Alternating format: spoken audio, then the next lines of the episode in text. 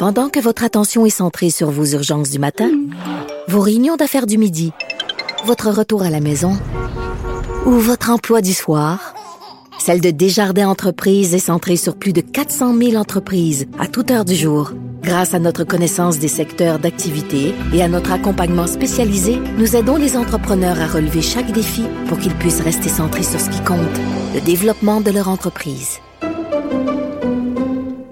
IGA est fier de présenter l'émission À vos affaires. Pour économiser sur votre panier d'épicerie, surveillez les offres et promotions de la circulaire disponible à IGA.net chaque semaine. IGA, vive la bouffe et les bonnes affaires.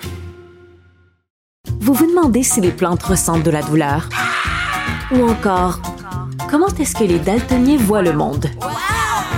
Le balado en cinq minutes est pour vous.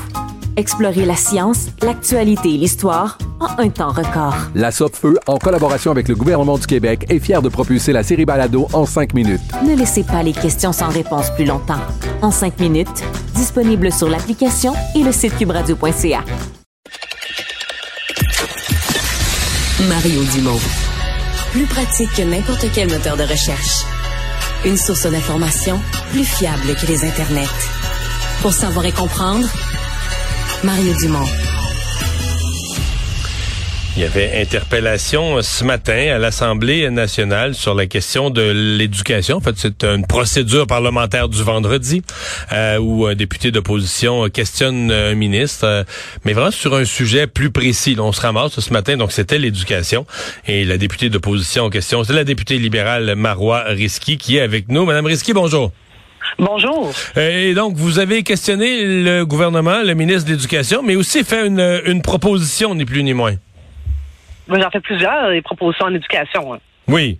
Mais là, vous en avez fait une spéciale, une réunion d'urgence sur la pénurie de personnel.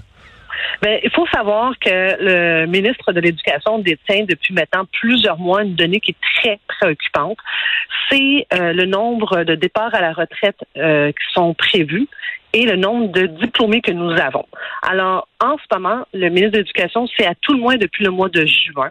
Euh, qu'ils ont 13 600 euh, manques à gagner d'enseignants euh, à cause de départ à la retraite notamment. Euh, mais dans leurs propres documents qu'ils ont divulgués à quelques initiés, on en, on en diplôme que 3 000. Donc, vous comprendrez qu'on en manque 10 000 annuellement euh, d'enseignants qualifiés.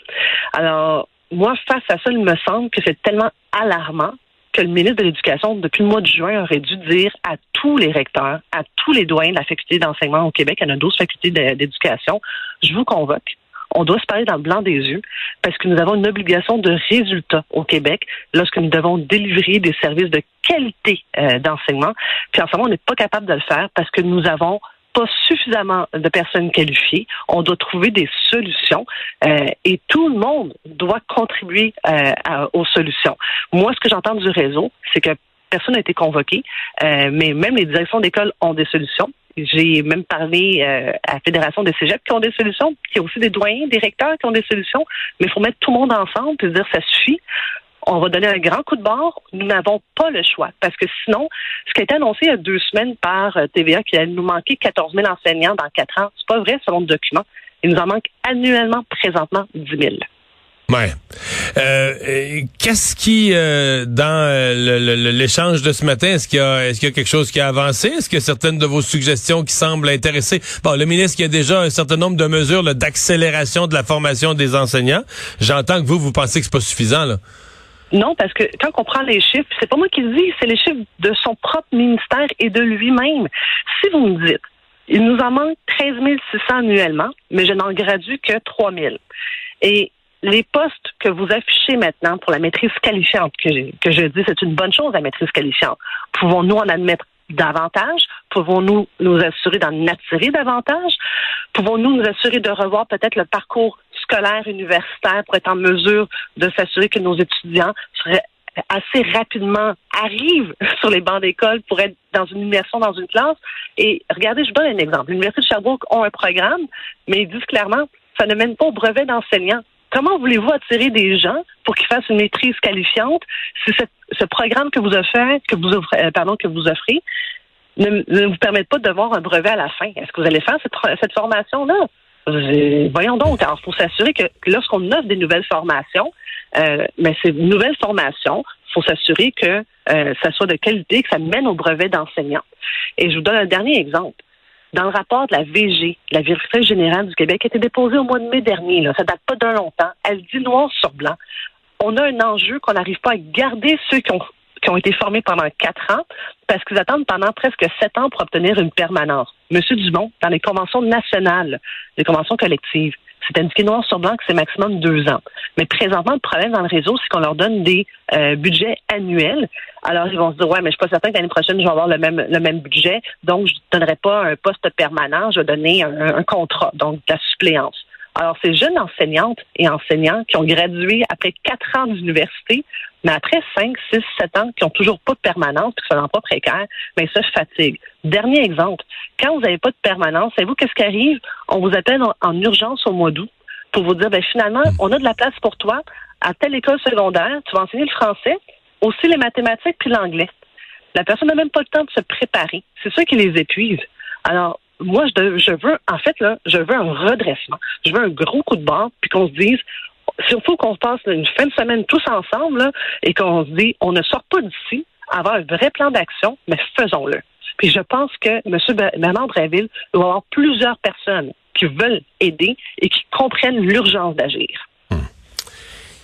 En marge de cet événement, euh, ce matin, sur l'éducation, on vous a re, re, re, reposer la question de votre intérêt pour la course à la chefferie du Parti libéral.